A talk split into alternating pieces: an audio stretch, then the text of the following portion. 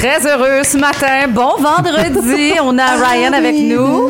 Ah, qui pousse la note. Comment ça va? Peux-tu t'empêcher, toi, de clapper des mains quand ça arrive? là? Non, il fait les quatre, là. Non.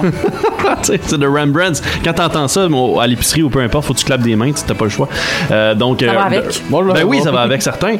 Ça va avec. Moi, moi hier, euh, j'ai pu euh, regarder euh, cette, euh, cette reprise, cette Est-ce que réunion. tu as été déçu?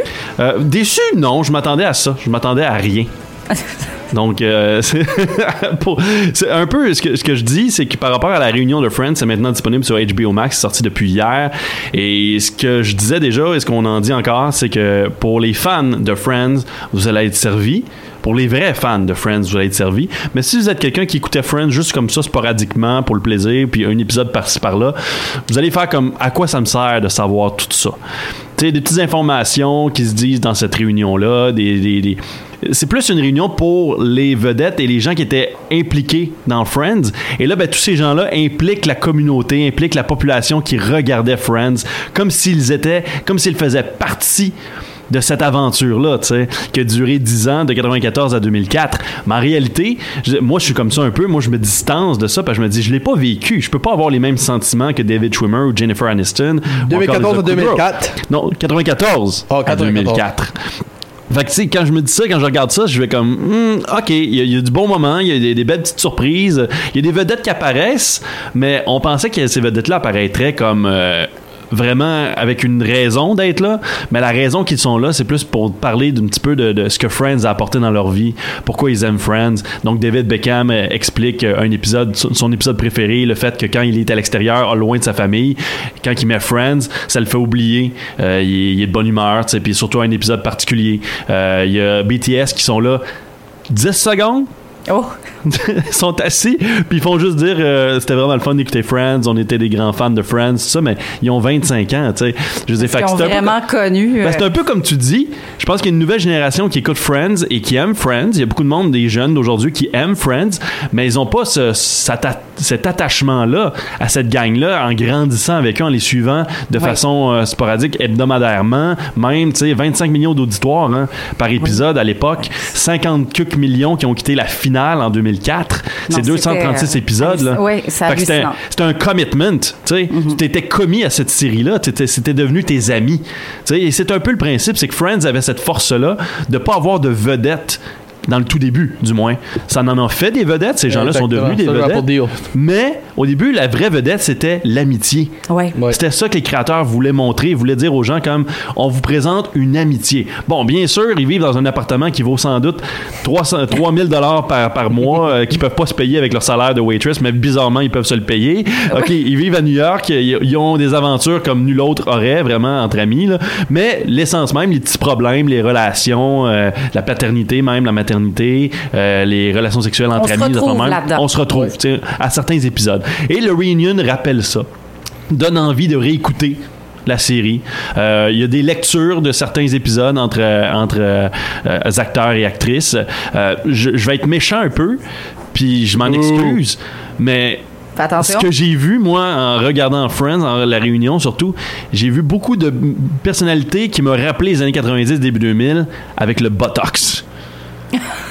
De quoi? Le Botox, ça, c'est un collagène qu'on se met dans le visage pour euh, figer le visage, pour le, le garder jeune, entre guillemets. Et euh, beaucoup d'acteurs et actrices faisaient ça à la fin des années 90, début 2000, pour garder leur jeunesse internelle, Ouais. parce que euh, manger des jeunes vierges, ça marchait plus. Tu sais, fait que, ils ont fait, on va, on va mettre du Botox dorénavant. Et là, ben, Jennifer Aniston et compagnie sont embarqués dans le bal. Certains ont plus d'argent que d'autres, faut croire, parce que Jennifer Aniston, ça a mieux marché. Sa formule marche bien. oui. Fon- Elle fonctionne mieux du moins parce que Matthew Perry et Courtney Cox. Courtney Cox, ça fonctionne un peu moins bien. David Ouais. Schwimmer aussi. Euh, Joe, Matt LeBlanc. Lisa Kudrow. Matt Leblanc est comme un mononcle. Ouais. On dirait Matt qu'il vieillit Leblanc, pas, lui. ben, il oui, il a cheveux. Oh oui, il a oui, Et il a les- pris du poids. Oui, il a pris du poids. Mais c'est correct, ça c'est la vie. Mais c'est comme un bon enfant. Mais c'est vrai, c'est ça, c'est un, mon- c'est un mononcle. Ouais.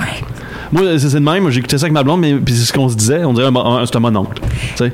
Il y, a des, euh, il y a des racines canadiennes. euh, Matt LeBlanc? Oui. Matt LeBlanc, en plus. Il, prononce toujours son nom Matt LeBlanc. Ok, le C, là, il, Le C, il prononce le C. je trouve ça très drôle. James Corden, qui est l'animateur de la réunion, d'ailleurs, sert à rien, honnêtement. là. Il est là, c'est tout. Euh, il lit beaucoup les notes. Tu sens que James Corden n'a pas écouté les 236 épisodes. Euh, Ça va, son salaire, par exemple. de- de- de- ouais, il n'a pas écouté les 236 épisodes en grandissant, vraiment. Euh, il y a des petits commentaires. Par exemple, j'ai beaucoup aimé, à un moment donné, on fait le tour de la planète et on parle à des gens à travers la planète qui- que Friends a aidé. Euh, autant au niveau orientation sexuelle, autant au niveau de euh, personnes un petit peu marginalisées. Tu sais, Lisa Kudrow joue quand même une- un personnage un petit peu Phoebe, elle est un petit peu plus hors, euh, hors terre. Là, tu sais, elle est Ouais. pas là toujours avec euh, Stinky Cat puis avant même. tu sais, Puis, fait j'aimais beaucoup cet aspect-là où est-ce qu'on est allé voir des gens du peuple, du monde normal. On est allé loin, on est allé en Afrique, on est allé en Asie, on est allé en, en Amérique, au Canada, on est allé un petit peu partout, on se promène et on montre des gens qui ont que Friends a aidé, que Friends a permis de, de changer un petit peu la vie ou d'accompagner à travers leur vie. Ça, c'est, le fun un petit peu. Alors voilà pour Friends Reunion. Si vous êtes un vrai fan, c'est une heure et demie, environ une heure 44 au total. Mais avec le début, les affaires la même, euh, ça pourrait durer peut-être une heure et demie au total. Mais euh, c'est plaisant pour les vrais fans, surtout, si vous voulez voir ça. Et ça donne le goût de réécouter la série. Donc, détomprez-vous pas si dans quelques jours, là, les, les- les séries comme Friends euh, deviennent populaires sur les plateformes. Nous, on l'a encore sur Netflix et est encore aussi sur HBO Max, sur Crave. Euh, donc, euh, c'est maintenant, ça appartient à ça. Aux États-Unis, ils l'ont plus sur Netflix, aux autres. Je pense que je sais ce Gary va faire pour les prochains jours. Non, par contre, c'est ça. Ça me donne le goût, oui, mais pas plus que ça. Je les ai tellement vus, tellement écoutés que, tu sais, je regardais ça, c'était le fun à écouter. Là, on parle aussi d'une aventure qui aurait peut-être eu lieu entre Jennifer Aniston et David Schwimmer dans la première saison, mais eux démentent tout de suite la rumeur en disant on était vraiment amoureux l'un de l'autre. On avait un gros crush, mais on n'a jamais agi sur ce crush-là. Wow. Ouais, donc, euh, mais là, moi, je savais déjà ça parce que c'était sorti dans les magazines dans les années 2000. Puis c'était aussi, la, la gang le savait. Tu sais, Courtney Cox, tout ça, ils ont fait comme We already knew! Ils le savaient déjà. Donc, c'est un peu ça. Mais je, trouvais ça, je trouve ça quand même bien. Aussi, il y a eu la question allez-vous faire d'autres épisodes? Ouais. Lisa Kudrow a répondu et euh, avec le, le hockey des, des producteurs et des créateurs du show qui faisaient des acquiescements de la tête, en hochement, des hochements de tête, non, il n'y en aura pas. Il n'y aura pas de suite parce que la façon que ça s'est terminé, il y a une conclusion. Tu sais, puis elle est belle cette conclusion-là. Donc Et de réouvrir ça, ça. Ouais, c'est ça, parce que si on réouvre ça, il faut reconclure. Là. Ouais. Et on peut se tromper, on peut s'en- s'enfarger, tout ça. Donc c'est mieux de laisser ça comme ça. On Voilà. finit au top. Et on finit même avec Friends, là, parce que là, je m'en vais vers les, a- les, les adaptations de Disney en vrai dans quelques instants, parce qu'il y a une nouveauté qui est sortie aujourd'hui qui s'appelle Cruella. Mais avant ça, Ryan, Oui, Gary. dernier épisode de Mighty Ducks. Oui, Game Changer, c'est ça. que- Je pense ça que je fais cette fin de semaine, moi. Tu vas écouter le dernier épisode ou Non. toute la série complète? Je l'ai pas écouté du tout, j'attendais que ça sortait pour les binger. Ben c'est ça, ceux qui attendaient que tous les Mighty Ducks sortent, les 10 épisodes de la saison 1 sortent avec Gordon Bombay, euh, qui est toujours là, Emilio Estevez. Emilio! Ah, ouais, on va Le gars des jeux Hockey, I puissants don't like kids. ben là maintenant Game Changers 10 épisodes disponibles sur Disney Plus et ça fonctionne hein. ça, ça fonctionne vraiment bien les fans ont vraiment apprécié Comme euh, c'est ça que j'ai fait avec Cobra Kai, ça, c'est pour ça que j'ai attendu que les disques sortaient de My Ducks parce que j'ai pensé. Ok, là ça me tente pas d'attendre- d'arrêter en milieu de l'épisode. On commence. à- Je vais écouter moi les le restant, ça. J'attendais le disque. là il y a un méchant qui revient dans saison 4 de Cobra Kai Euh, oui, mais ça, je c'est ça, je Hein? fais ça. Il y a une numéro queue de 3, cheval. Film numéro 3. Il y a une queue de cheval? Oui.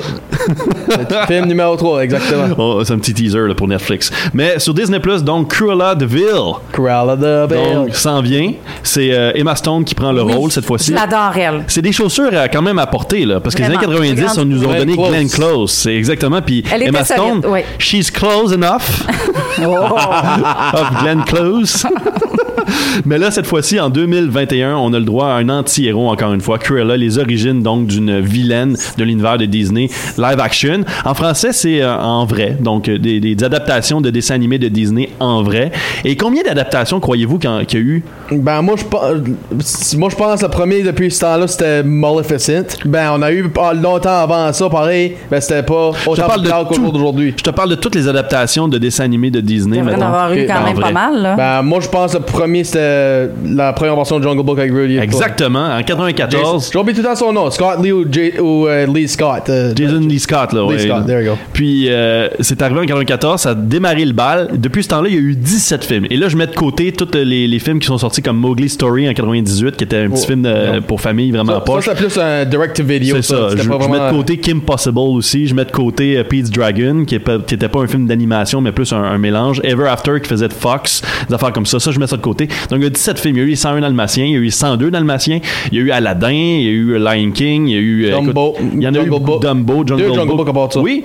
Et là, ben, 101 Dalmatiens sont le premier dessin animé qui a le droit à trois adaptations de leur univers. Donc, avec Cruella, c'est le troisième maintenant en 2021. 200 millions de dollars de budget pour ce film-là, quand même. Ne sortira pas au- autant au cinéma qu'on aurait voulu chez Disney à cause de la pandémie, bien sûr, mais c'est sorti au cinéma au Canada parce que nous, c'est, on l'a pas sur euh, euh, Disney Plus gratuitement et il est disponible sur euh, Disney Plus pour 29,99$ en ce moment. La façon que tu dis ça, anti, la façon que tu dis ça anti-héros, là, on Oui. dirait que ça serait quelque chose comme Maleficent. Euh, Oui. Mettre le, le vilain centré comme puis devenir euh, l'héros du film. Et c'est ce qu'on fait dans l'histoire de Cruella, encore une fois. On a une femme qui veut réussir dans le monde des affaires, dans le monde de la mode, qui est euh, mis de côté, ostracisée, qui est ridiculisée. Et à travers ce ridicule, à travers cette euh, honte-là, il va développer une haine. Et cette haine va sans doute se transférer vers le, le côté animal. On va savoir pourquoi dans ce film-là de Cruella et pourquoi elle veut de- dorénavant tuer des animaux pour faire de la fourrure et des affaires de même. Je sais pas si on va aller à 100% dans cette zone-là parce qu'on est en 2021, faut le rappeler. Donc la cruauté d'animaux, c'est peut-être pas aussi apprécié qu'auparavant. Est-ce que Cruella va s'en aller là-dedans? C'est ça. Est-ce qu'on veut réinventer Cruella? Ça se peut très bien qu'on veuille la réinventer et que là on va on va transférer ça vers une autre forme de haine. Et je me demande ça va peut-être sur un peut-être un, un côté PTSD là. Une, une, sorte, une, for- une forme de, de- de santé mentale, de déficience mentale, peut-être par rapport à Cruella de, de Vil. C'est peut-être ça qu'on va, on va axer davantage sur elle. Peut-être qu'il va y arriver un accident De- comprenant des, fins, des, des chiens. De quoi comme Ça là, genre de, là, ou dans, dans Cobra Kai, ou plus euh, moins sévère? Non, ben plus sévère, plus un peu plus fantastique, là, un peu plus euphorique, là, tu sais. Où est-ce qu'elle va, elle va péter les plombs, là. Moi, d'après moi, c'est dans cette zone-là qu'on arrive un petit peu avec Cruella de Vil. Alors, c'est disponible maintenant sur Disney Plus. C'est euh, si vous voulez payer pour, bien sûr. Sinon, c'est au cinéma et c'est disponible d'ailleurs au cinéma North Shore de Campbellton. Et à venir pour l'univers de Disney, imaginez, là, il y en a pas, euh, il y en a d'autres. Il y en a d'autres. Ben, c'est sûr. Pas juste un, là. Little Mermaid s'en vient. Ça, j'ai hâte de le voir. Jungle Book 2, Oh. Lion King 2, Snow White and Seven Dwarfs, donc les sept nains, Aladdin 2, Hunchback et Notre-Dame. Yes, yes, Ben yes. oui, Bambi, Hercule, ça c'est des films qui vont sortir sans doute au cinéma. Pour l'instant, ils sont prévus au cinéma. Sur Disney+, on a Peter Pan and Wendy qui s'en vient, Pinocchio, The Stone, the, Sword in the Stone, on a Robin Hood, Lilo and Stitch et aussi le prince Arden. Ça c'était dans, dans Aladdin. Puis là il y avait un personnage qui apparaissait qui était supposément être le, le prince pour Jasmine et là ben à la fin mais c'est Aladdin qui devient le prince réellement. Puis là on va faire un film sur lui, je trouve ça un petit peu bizarre. Il y a aussi possiblement un film sur Genie, les origines du génie, donc avec euh, Will Smith qui reviendrait, Tinkerbell avec euh, Reese Witherspoon dans le rôle pour l'instant, et on a toujours Prince Charming qui était un film sur les princes charmants, donc le prince charmant de Sleeping Beauty. Ok, ça, par exemple, euh, Pinocchio sur Inquiète sur Disney Plus pour en théâtre, ça, je trouve ça stupide parce Ben- que Tom Hanks est supposé être Geppetto. Hey, Tom Hanks devrait être euh, sur théâtre d'après C'est toujours le cas, Ryan. Ce que Disney Plus disent quand ils, quand ils font ça, une sortie sur Disney Plus, c'est qu'ils vont le sortir en salle simultanément. Mais il n'y aura pas la même notoriété en salle qu'il aurait s'il sortait qu'exclusivement en salle. Tu sais, il va peut-être sortir sur 2000 écrans au lieu de 4000. Tu sais, On dit ça comme ça. Là. Ils, ils vont moins pousser pour faire de l'argent avec que comme les films comme Hercule ou euh, La Petite Sirène, des affaires comme ça. Mais voilà pour euh, Disney. Donc, il y a énormément de films. Pourquoi? Parce que cette franchise-là, si on peut l'appeler une franchise, coûtait 1,9 milliard de dollars à Disney et elle a rapporté plus de 9 milliards de dollars. Alors, c'est rentable. Oui. Ben, moi, une petite question pour vous deux. Penses-tu qu'on est sur Disney puis on parle des euh, live, les, les cartoons de Neil Live? Quel de vous autres vous pensez vous aimeriez voir Neil Live? Moi, je, On deux pas comme deux Notre-Dame, que- toi. Oui, ben deux autres que t'as pas mentionné que j'aurais aimé que ça viendrait de live, Pocahontas puis Tarzan. Ah, Tarzan, Ah, oui, Tarzan, oui, j'aimerais beaucoup. Puis un que je suis sûr je pleurais, puis que j'aimerais ça voir parce que ça serait un super beau drame, Rox et Rookie. Ok, The Fox and the Hound. ok. Mélanie? Si les gens n'ont pas pleuré dans Rox et Rookie, Vous êtes pas humain. Ben, j'ai pas pleuré, j'étais trop jeune, je savais pas différence. C'est pas humain. Alors voilà, Ben, bon cinéma. bon cinéma.